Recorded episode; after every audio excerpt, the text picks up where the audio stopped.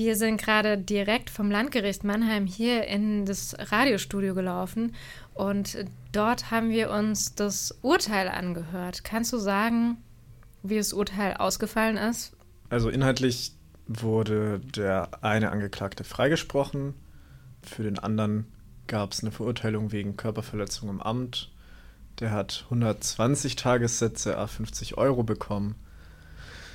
Ja, also es ist extrem milde ausgefallen. Ähm, ich würde auch sagen, irgendwie absurd milde. Ich würde jetzt nicht sagen, dass ich enttäuscht bin, weil ich auch nicht so viel erwartet hatte. Also es war irgendwie auch nach dem Plädoyer der Staatsanwaltschaft irgendwie absehbar, dass es kein besonders hartes Urteil wird. Man kennt das ja sowieso auch aus solchen Prozessen, dass da jetzt nicht sehr hart gegen Polizeibeamte geurteilt wird. Ist natürlich trotzdem heftig. Also, dass da ein Mensch gestorben ist durch diesen Polizeieinsatz und eine Person ganz frei kommt und die andere jetzt da die paar Euro abbezahlt. Und ich meine, beide werden weiterhin im Dienst bleiben können. Ja, also ich würde sagen, es sind wirklich minimalste Konsequenzen, die wahrscheinlich auch nur durch jetzt die öffentliche Aufmerksamkeit überhaupt da gefolgt sind. Und ich glaube, die NebenklägerInnen, also die Mutter und die Schwester von Ante P., die hatten sich ja gewünscht, dass die beiden Angeklagten nicht mehr in den Dienst mhm. zurückkehren können. Wie war das denn insgesamt? Also die Nebenklage hatte davor ja auch schon ihre beiden Plädoyers gehalten. Mhm. Inwieweit wurden dann auf diese Punkte, die da genannt wurden, eingegangen im dann letztendlich gefällten Richterspruch? Wenig. Also ich fand das Plädoyer vor allem des einen Nebenklägeranwalts ähm, sehr stark und sehr wichtig. Da wurde ja auch juristisch stark argumentiert, dass dieser ganze Einsatz überhaupt schon sehr fragwürdig war. Er meinte, dass das nicht einfach so gegeben ist, dass dieser Einsatz rechtens war. Ähm, dass der, also es wurde auch nochmal explizit darauf hingewiesen, dass der Einsatz ja dann auch, die Rechtfertigung dafür war ja die Eigengefährdung, die der Arzt bei Ante gesehen hat. Ähm, und da wurde aber auch gesagt, dass ja ein Einsatz aufgrund von Eigengefährdung ja nicht rechtfertigt, dann die Person zu gefährden. Das ergibt ja auch gar keinen Sinn. Das heißt, die Nebenklage natürlich, abgesehen davon, dass die Schläge und der Pfeffersprayansatz und alles weitere beanstandet wurden von der Nebenklage, hat schon in Zweifel gestellt, ob dieser Einsatz an sich überhaupt rechtens ist. Da wurde heute nicht so viel drauf eingegangen. Das wurde am Anfang relativ schnell abgefrühstückt. Da hat der Richter eigentlich mit ein paar Sätzen schon gesagt, das sei total rechtens gewesen und das ist nicht zu bezweifeln und hat dann auch im weiteren Urteilsspruch immer wieder vom rechtmäßigen Polizeieinsatz geredet. Ich fand auch stark bei der Nebenklage wurde auch das Thema Ableismus angesprochen, dass das eine Person in einer psychischen Ausnahmesituation war mit einer psychischen Erkrankung und dass das auch nochmal eine höhere Verantwortlichkeit der Beamten auch gesetzmäßig fordert und auch zum Beispiel das Notwehrgesetz zu, zu Teilen irgendwie relativiert, dass da eine höhere Verantwortung auch für die ähm, ja, schuldlos handelnde Person von Ante bestand. Das hat der Richter oder das hat die Kammer auch nicht so gesehen. Genau, es war noch ein weiterer Punkt. Ah ja, genau, es wurde auch noch ähm, in, von der Nebenklage explizit auf einen anderen Fall hingewiesen, der irgendwie vor ein paar Jahren mal verhandelt wurde an anderer Stelle, wo ein älterer Herr von Menschen zusammengeschlagen wurde und dann Wochen später infolge des Stresses und der Angstzustände, die er von diesem ja, Überfall hatte, gestorben ist. Und damals wurde dann auch schwere Körperverletzung mit Todesfolge verurteilt, obwohl der Tod selber dann Wochen später war. Und das natürlich auch dann wieder absurd, wenn man das jetzt mit dem heutigen Fall gegenüberstellt, wo Ante P. ja noch vor Ort verstorben ist und jetzt wirklich lange darüber diskutiert wurde, ob er jetzt wirklich wegen den Schlägen gestorben sei oder also was das Herzversagen dann letztendlich vielleicht ausgelöst hätte und man könnte es ja gar nicht so genau sagen und wo ja jetzt dann auch von der Kammer es hieß, deswegen kann man nichts mit Todesfolge hier urteilen, weil man letztendlich nicht nachweisen kann, dass er nicht vielleicht einfach so auch gestorben wäre am Tag.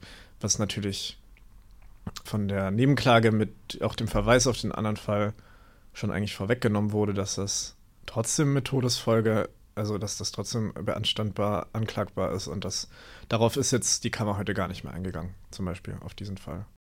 Und wie wurde denn das Urteil im Gerichtsprozess ähm, dann so aufgefasst von den Leuten, die so ähm, dabei waren und zugehört haben? Also ich glaube, es war schon die ganze Zeit eigentlich ein Unmut und Unverständnis und sehr viel Frust spürbar.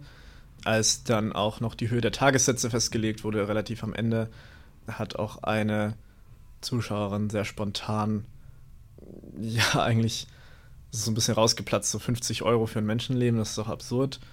Worauf der Richter auch sehr scharf reagiert hat im ersten Moment. Ähm, irgendwie gesagt hat, ja, sie haben hier sowieso gar nichts zu melden als Zuschauerin, sie haben hier leise zu sein, dann irgendwie versucht darzustellen, wie Tagessätze sich berechnen, als die Zuschauerin nochmal irgendwie ihrem Frust Raum gegeben hat, äh, hat der Richter eigentlich meiner Meinung nach die Fassung ein bisschen verloren und auch die Person angeschrien und gedroht, sie äh, abführen zu lassen.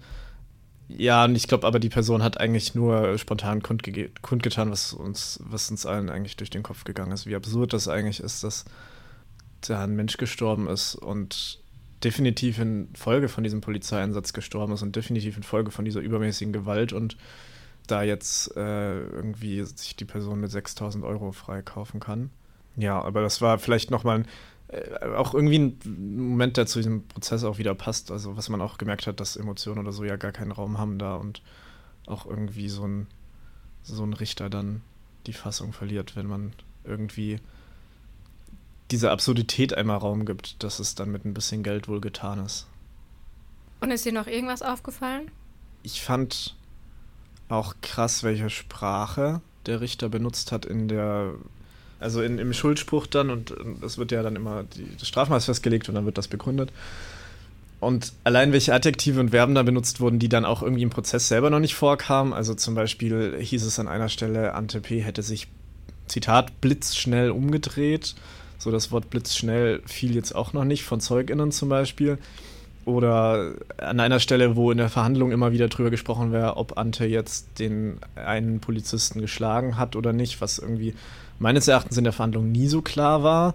Ähm, Im Video sieht man so einen recht hektischen Moment, wo so ein Gerangel ist, kurz nachdem der Polizist, also der eine Angeklagte Ante von hinten ins Gesicht gefasst hat, versucht hat, ihn runterzuzerren. Da gibt es so ein Gerangel. Das hatte der Richter heute als, auch wieder Zitat, zwei schnelle Haken von Ante gegen den Angeklagten bezeichnet. Also es waren irgendwie so, so subtile Wörter, die einfach einen Eindruck gemacht haben, den, also einfach sehr wertend auch irgendwie waren. Und man kann ja auch sagen, Ante hat sich dann schnell umgedreht, aber sie haben sich irgendwie entschieden zu sagen, er hat sich blitzschnell umgedreht. Und das war an mehreren Stellen, wo mir das stark aufgefallen ist. Und das fand ich auch einfach sehr krass weil das halt auch zeigt, worauf sie hinaus wollten. Mir ist auch aufgefallen, dass im Schuldspruch sehr viel Raum und sehr viel Zeit nochmal dafür gegeben wurde, um nochmal die Krankheitsgeschichte von Ante P. aufzuzeigen, die ja mit dem Tattag erstmal gar nicht so viel zu tun hatte. Also auch seine psychische Krankheit hat nochmal richtig viel Platz darin genommen und ja, irgendwie hat das alles so ein bisschen dazu beigetragen, auch nochmal, meiner Meinung nach sollte da nochmal gezeigt werden, dass Ante P. irgendwie gefährlich gewesen sei. Und dieser Prozess war ja für viele Menschen interessant, weil oder auch wichtig, weil es gerade immer mehr Menschen sich äh, zusammenschließen und äh, sagen, dass sie äh, so wie Polizeiarbeit derzeit stattfindet und abläuft, dass sie das nicht als äh, demokratisch ansehen oder auch nicht als gesellschaftlich sinnvoll. Und äh, was glaubst du, wie geht es da jetzt weiter? Also ich meine, wie es weitergeht, das hängt natürlich jetzt auch ein bisschen von der Öffentlichkeit und der Zivilgesellschaft ab und ich denke, die Initiative 2. Mai wird das weiter problematisieren. Der Schuldspruch heute, der war da eher ein Rückschlag, würde ich mal sagen, was kritische Polizeiarbeit angeht. Ähm, es wurde immer wieder betont, dass der Einsatz komplett rechtens war. Der Richter hat explizit gesagt, dass die Polizei das Recht und sogar die Pflicht gehabt hätte, Ante P. auch festzunehmen, auch mit unmittelbarem Zwang es wurden letztendlich wirklich nur diese vier Schläge auf den Kopf beanstandet. Es hieß aber ganz klar, äh, die Polizisten hätten das Recht und die Pflicht gehabt, ihn auch dann zu Boden zu ringen, ihn zu fesseln. Also das ist definitiv, die Aussage ist eigentlich grundsätzlich, die Polizeiarbeit passt so, ist gut so, der Einsatz war richtig so. Äh, das ist, also es wurde jetzt heute nicht explizit benannt, aber es spielt schon auch diesem Einzeltäter-Narrativ wieder zu, dass dann jetzt wahrscheinlich gesagt wird, der eine Beamte hätte halt diese vier Schläge lassen sollen und der Rest war total okay.